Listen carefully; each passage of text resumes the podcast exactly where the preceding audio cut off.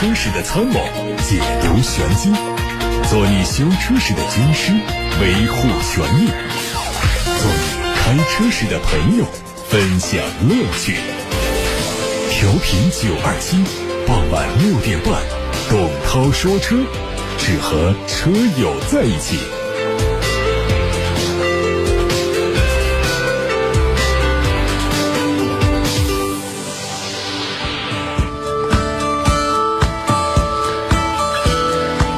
今天董涛说车的节目时间呢，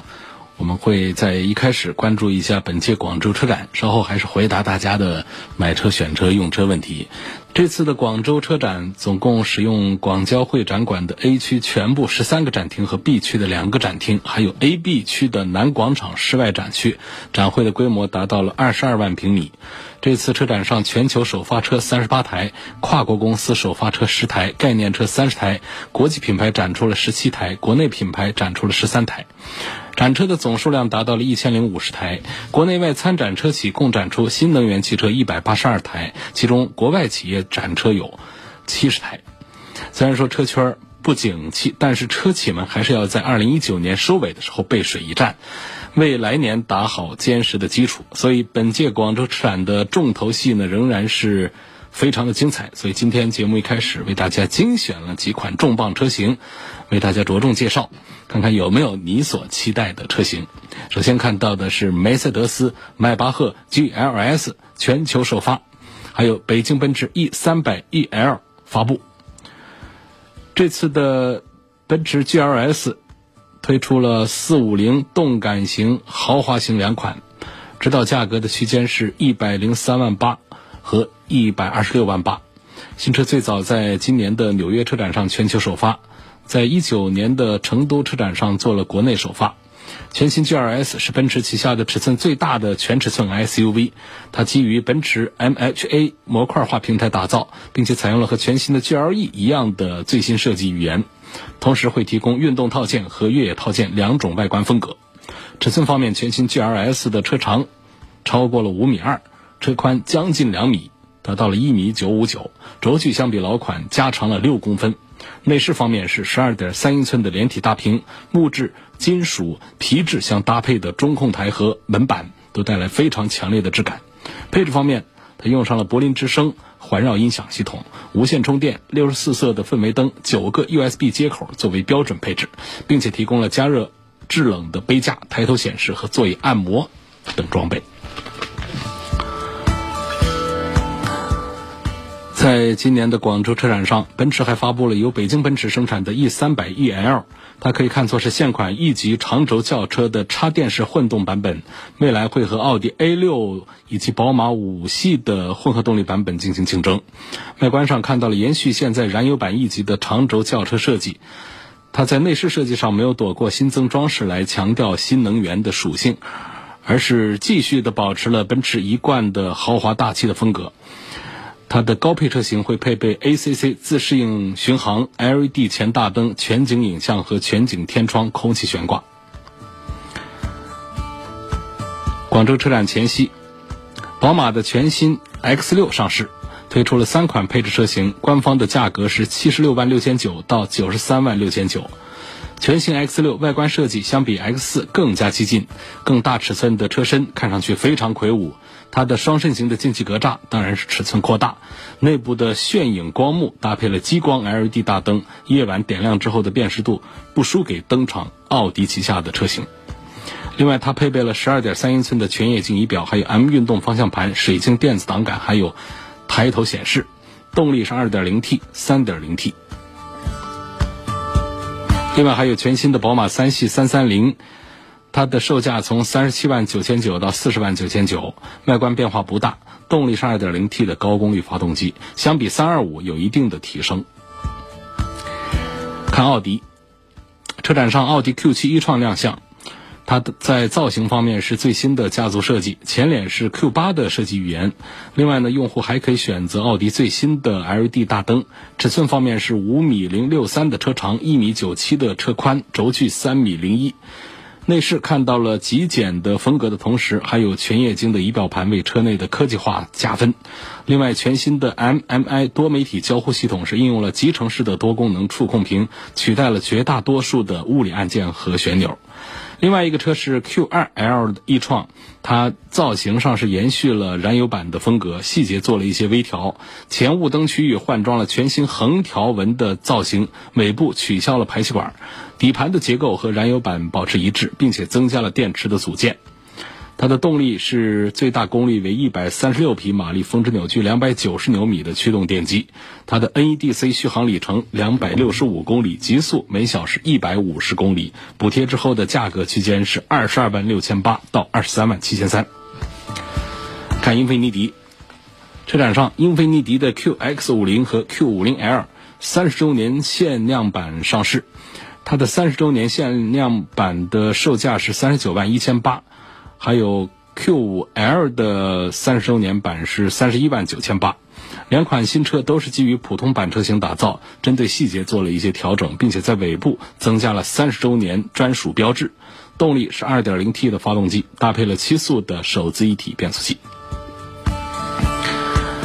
东风日产带着第七代天籁和日产 IMS 概念车，以跨时空车型组合亮相广州车展，联袂演绎了日产技术的现在和未来，以“智享美好未来”为参展主题，打造了全新的智慧展台，并且正式启动了专属品牌体验空间的日产智行城市，汇聚了日产智行智能领域的前沿技术，向消费者全面呈现智能出行的生活。东风日产乘用车公司总经理安东尼表示，中国市场已经成为日产汽车在全球最大的单一市场，是日产智行技术落地的前沿阵地，将秉承丰富人们的生活的企业愿景，持续深化技术日产的品牌形象。车展上，长安福特锐际的内饰正式首发，锐是尖锐的锐，际国际的际，锐际。这个新车已经在此前正式发布过，而本次车展上，它的内饰是正式公开。它和海外版全新一代翼虎保持一致，包括了对称的中控台造型，还有内置的车机系统，而且底部附有实体按键的八英寸的悬浮式中控屏、倒梯形的空调出风口，以及新车在空调控制面板下方的储物格设计，都和美版有明显的不同，显得更加有整体感。动力方面是 1.5T 三缸和 2.0T 四缸两款发动机。新车会在十二月十九号在杭州正式上市。全新起亚傲跑在车展上正式上市，四款车型的卖价从十万八千八到十二万五千八，延续了海外版的造型，家族的虎啸式前脸设计进一步升级，大嘴进气格栅搭配了镀铬装饰条的装饰，立体感很足。大灯的上半部分和格栅相连接，下半部分的转向灯造型很独特。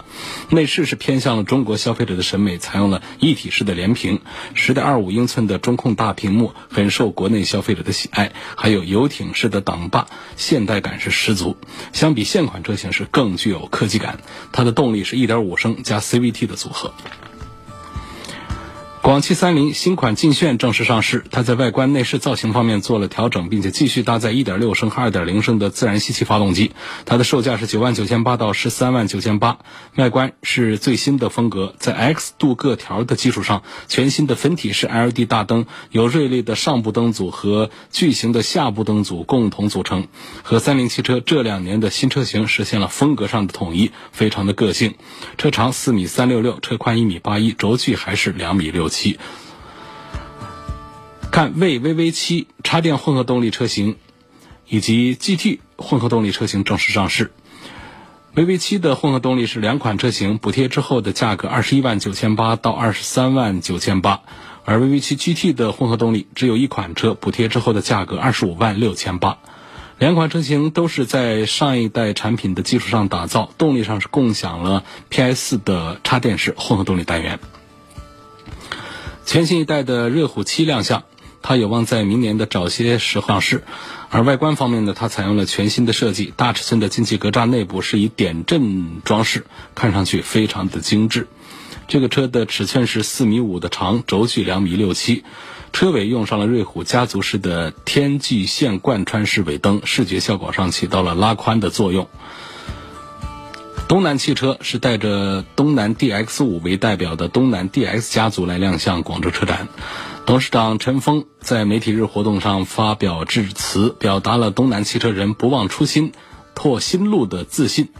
东南 DX 五的外观设计由东南汽车联手世界顶尖设计公司意大利比尼法利纳原创打造，秉承了 E 三的设计理念，创新融进了中国书法中的艺术元素，整体造型刚柔并济，非常具有辨识度。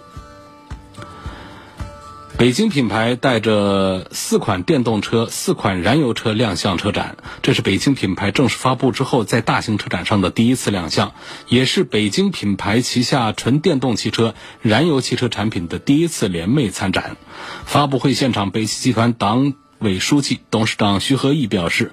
北京品牌将把握中国汽车走向全球的历史机遇，打破疆域边界，面向世界，开拓全球化自主汽车品牌之路。同时，也抓紧技术模式革命性创变的关键机遇，打造中国品牌换道超车的全新形象。名爵 HS 插电混动车型名爵 EHS 上市，三款配置的车型补贴之后的价格十八万九千八到二十一万九千八。此外，新车的全球车主都可以独享两万元的严选权益，其中包括了整车质保三年或十万公里、三电系统质保八年或十五万公里等政策。新车后续会出口欧洲等海外市场销售。名爵 EHS 采用了哥本哈根蓝。新能源配色和新能源专属的内饰相得益彰。动力我们看到它是用上了上汽蓝芯的 2.0T，也就是 1.5T 的缸内中置直喷涡轮增压发动机，搭配了全新的十速二代智能电驱变速箱。星途旗下的中大型 SUV 星途 VX 概念车亮相。它延续了家族的设计，进气格栅由三条横幅式的镀铬装饰条构成，配合两侧狭长的 LED 大灯组，非常具有辨识度。同时，灯组的内部采用了矩阵式的设计，底部经过了镀铬装饰的下格栅，进一步的提升了前脸的硬派风格。动力是奇瑞的第三代 1.6T，搭配七速的双离合变速箱。长城炮越野版正式起售。2.0T 的汽油机加 8AT 的动力组合，并且配备了三把差速锁，还有蠕行模式、坦克掉头等多项专业越野配置。它的尺寸，货箱部分是一米五二乘一米五二乘零点五三，它的接近角和离去角分别是三十度和二十六度，最小的离地间隙是二十四点五公分。动力方面用上的是 2.0T 的发动机，并且满足了国六排放标准。传动系统是 ZF 公司的八速手自一体。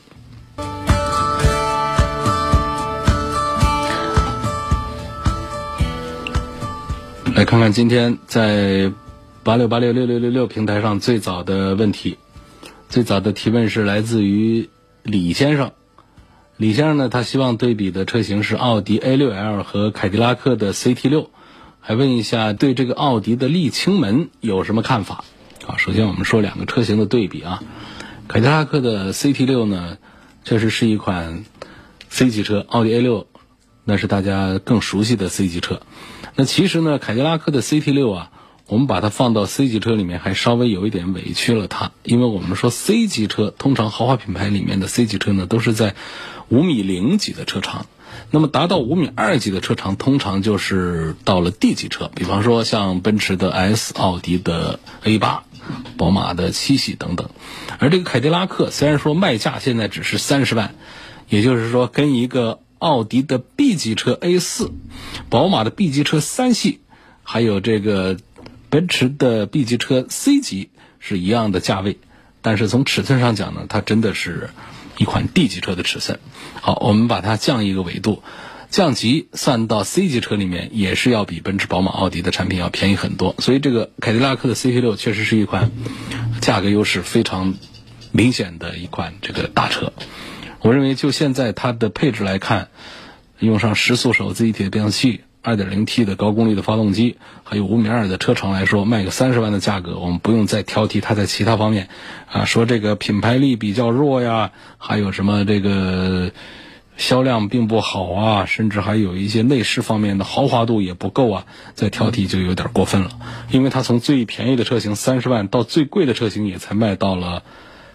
呃，40T 的话，铂金版也就卖到了六十万的样子，所以确实是非常划算的一个选择。奥迪的沥青门，其实不是奥迪一家在用沥青做这个车内的这个隔音降噪的填充物。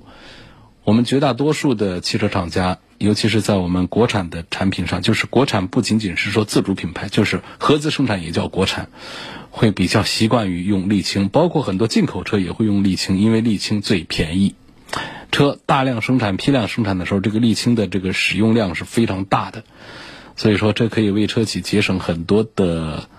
制造成本。但问题也就在于这个沥青呢，它是非常缓慢的释放，且不说是否有毒有害，起码是非常难闻的味道的。那么根据这个沥青的这个级别不一样，有的车呢会好一些，有的车呢就会比较严重。当然说，车内的异味不仅仅来自于沥青，而主要来自于沥青这个说法也是得到业界的一个公认的。那么，有的车主们呢，他把车买到手之后，为了把问题解决掉，他会找到一些呃比较擅长做车内装饰美容改装的汽修店，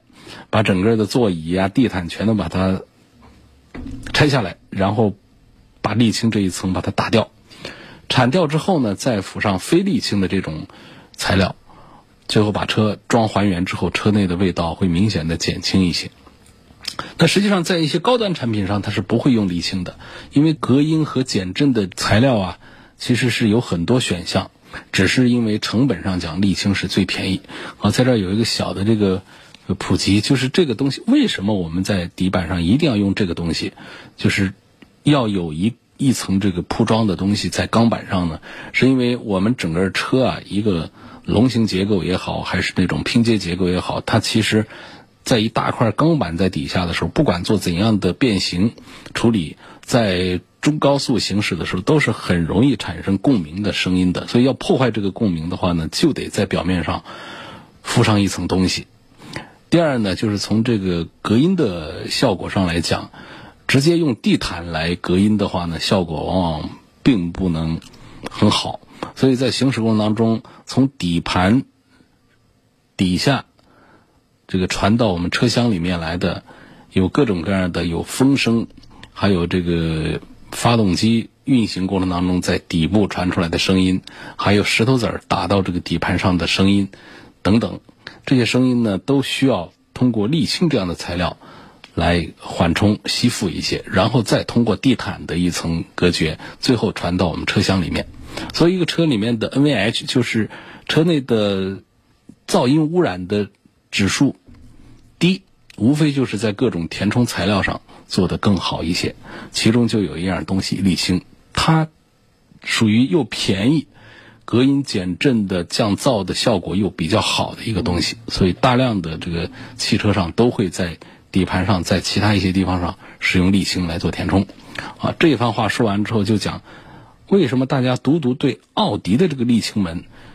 格外的印象深刻？是因为在去年的时候，有很多的车友就这个奥迪的 Q5L 啊，是在今年就在一九年提出了质疑，就说这个是不是对我们的身体健康有伤害？然后还有一些得了白血病的病人提出他是这个奥迪车主等等。当然，这当中医学的关联实际上是没有实锤的。不过呢，在网络上闹得特别的凶，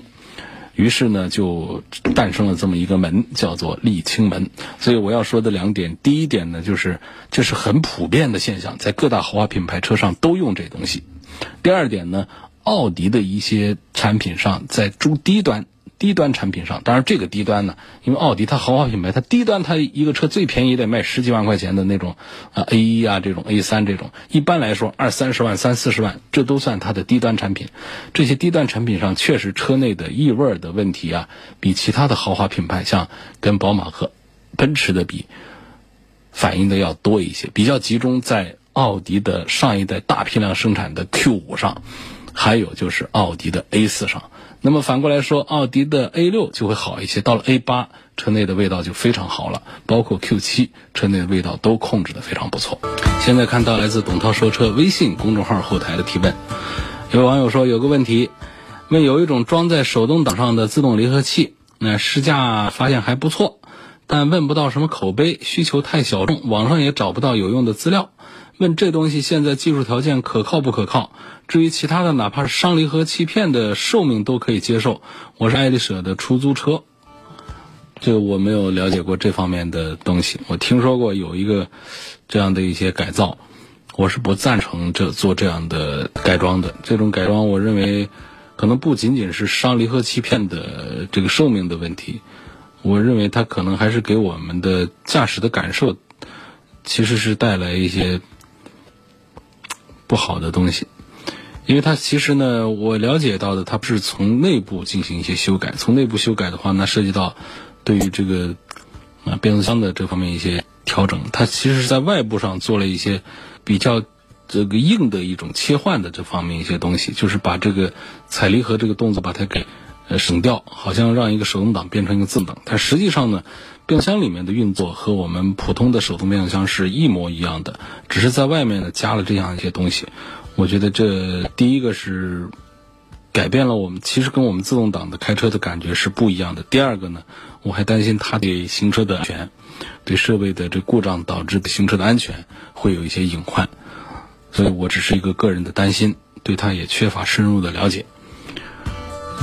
下一个问题，问一个有意思的话题：油箱啊，这个车的油箱是在左边好啊，还是在车的右边好？这个无所谓，车有的在左边，有的在右边。那么，跟我们加油的时候的这种习惯，其实也很难找到一个关联，因为我们加油站的入口可不是一致的，不是说都是从右边进去，顺着怎么一停，所以油箱盖在右边的话就特别的方便。有一些有很多的加油站是从左边右边出，然后呢，我们进去之后呢，根据排队的情况啊，这个顺的这个方向也都不一样，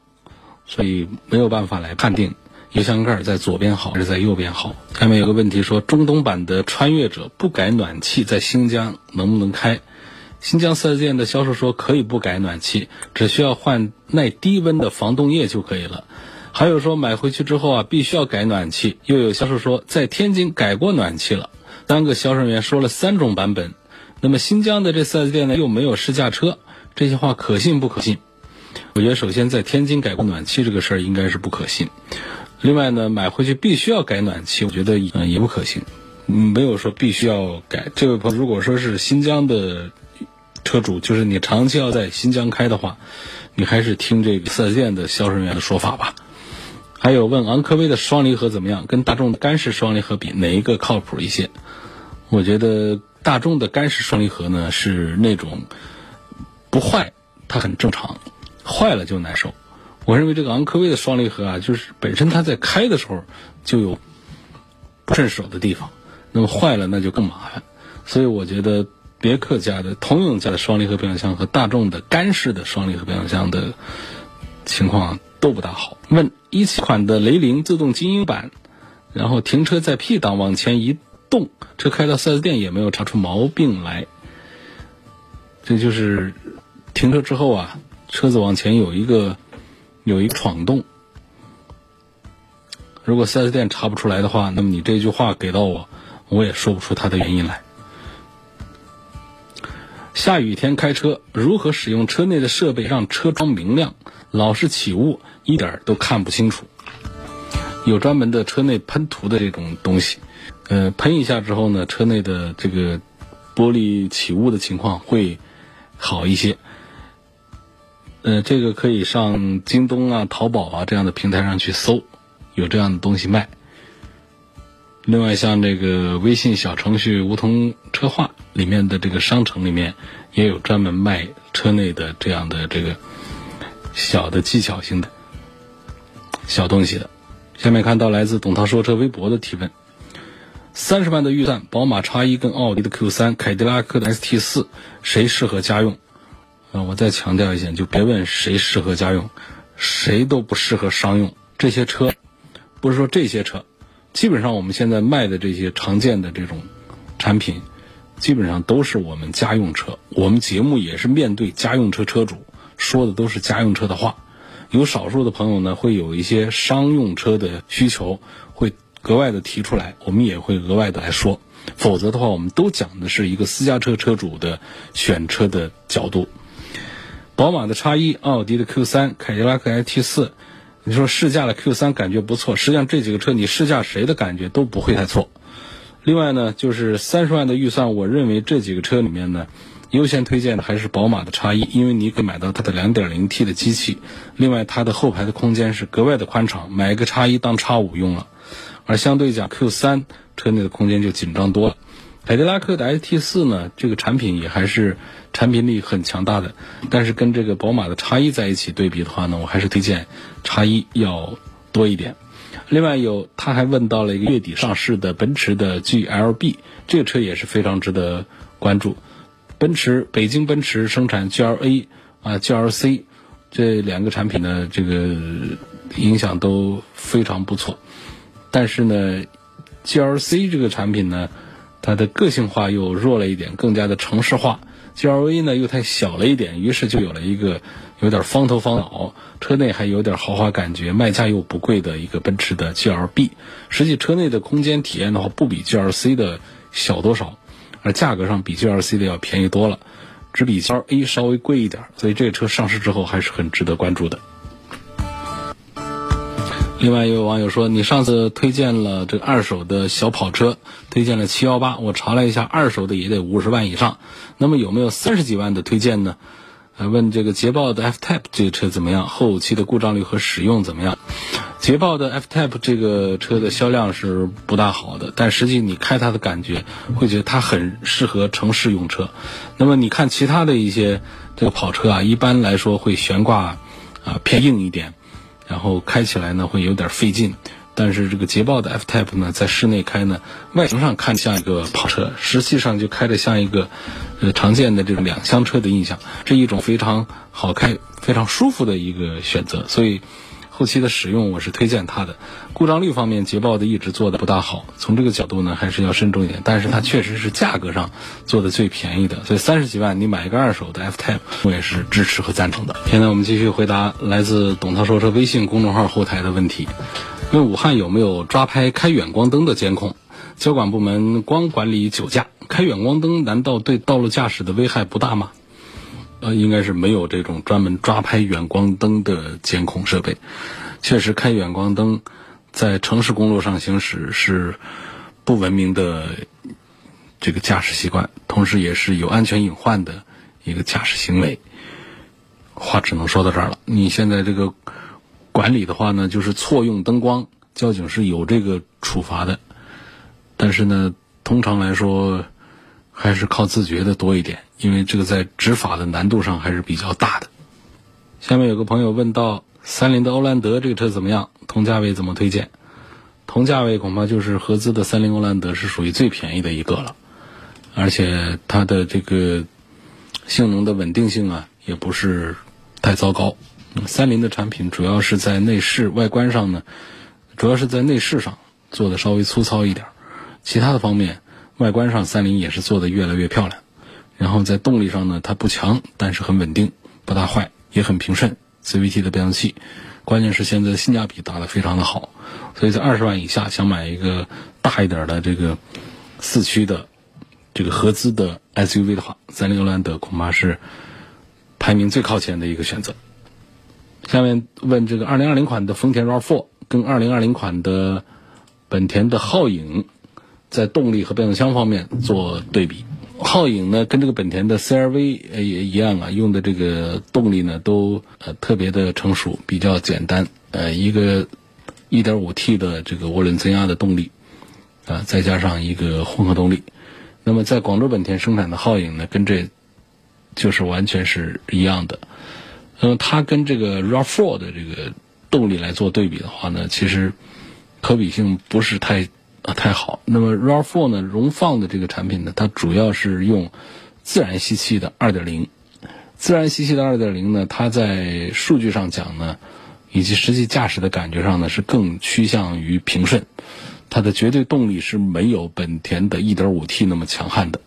这是他们的传统燃油部分。再看。双擎部分就是混合动力部分，丰田家的叫双擎，也是一个发动机加上一电动机，然后本田家的呢，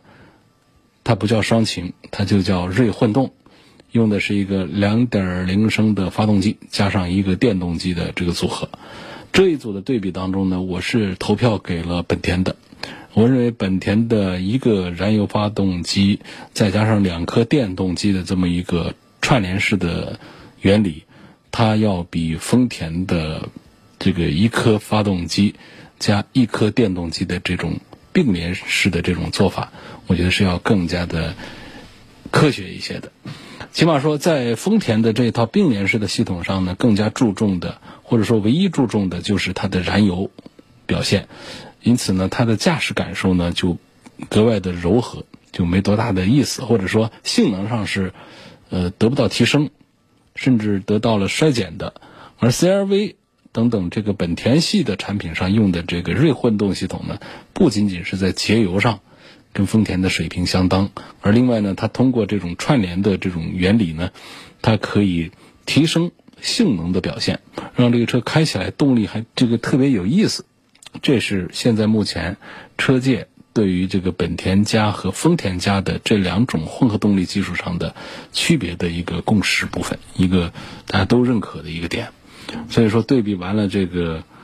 这本田和丰田的两个中型的 SUV 之后。我们就发现，实际上这个主要的卖点和主要的这个对比点，就在于它们的混合动力的单元上的区别。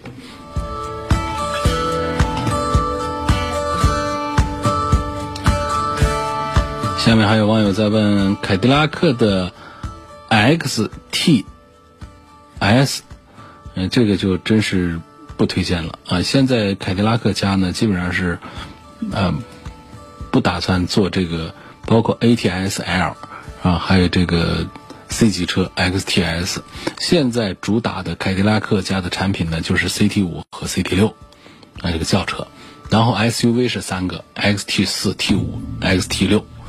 啊，这就这么五款车型在对比，所以呢，ATS L 停产，XTS 这个大幅度降价，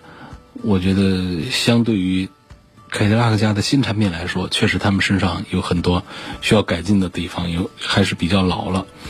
呃，所以你你就不要太关心说 XTS 我用什么样的价格来入手比较合适，不可能再低了，不像话，不能再低了。啊，一个三十万的车现在都卖到了二十万出头了，对你你是觉得还要再低一些才会更合适？应该不会了。我觉得随着这个。CT 六和 CT 五的这个 CT 五的这个量起来之后，基本上就打这两个产品就差不多了。日产的轩逸和大众的速腾，说一下油耗和后期的保养。现在的车的油耗谁都不会让你觉得受不了，我们只是在追求谁的油耗更低、更节省。那么这个层面一般要说到混合动力去。燃油车呢，有的动力呢，啊，现在首先都是小排量。啊，所以他们的这个油耗水平都是大家能够接受的范围。如果还是不能接受，一般都要是去看这个混合动力去了。然后在后期的费用方面呢，日产的还是比大众的要便宜一些。所以大众速腾和日产的轩逸，日产轩逸在油耗后期保养上综合来讲呢，比大众速腾的表现好一点。但只是说这两个方面要比大众速腾好一点，不代表着可以等量代换，说成日产轩逸就比大众的速腾要好一些。我认为不存在这样的观点，甚至会有相反的观点。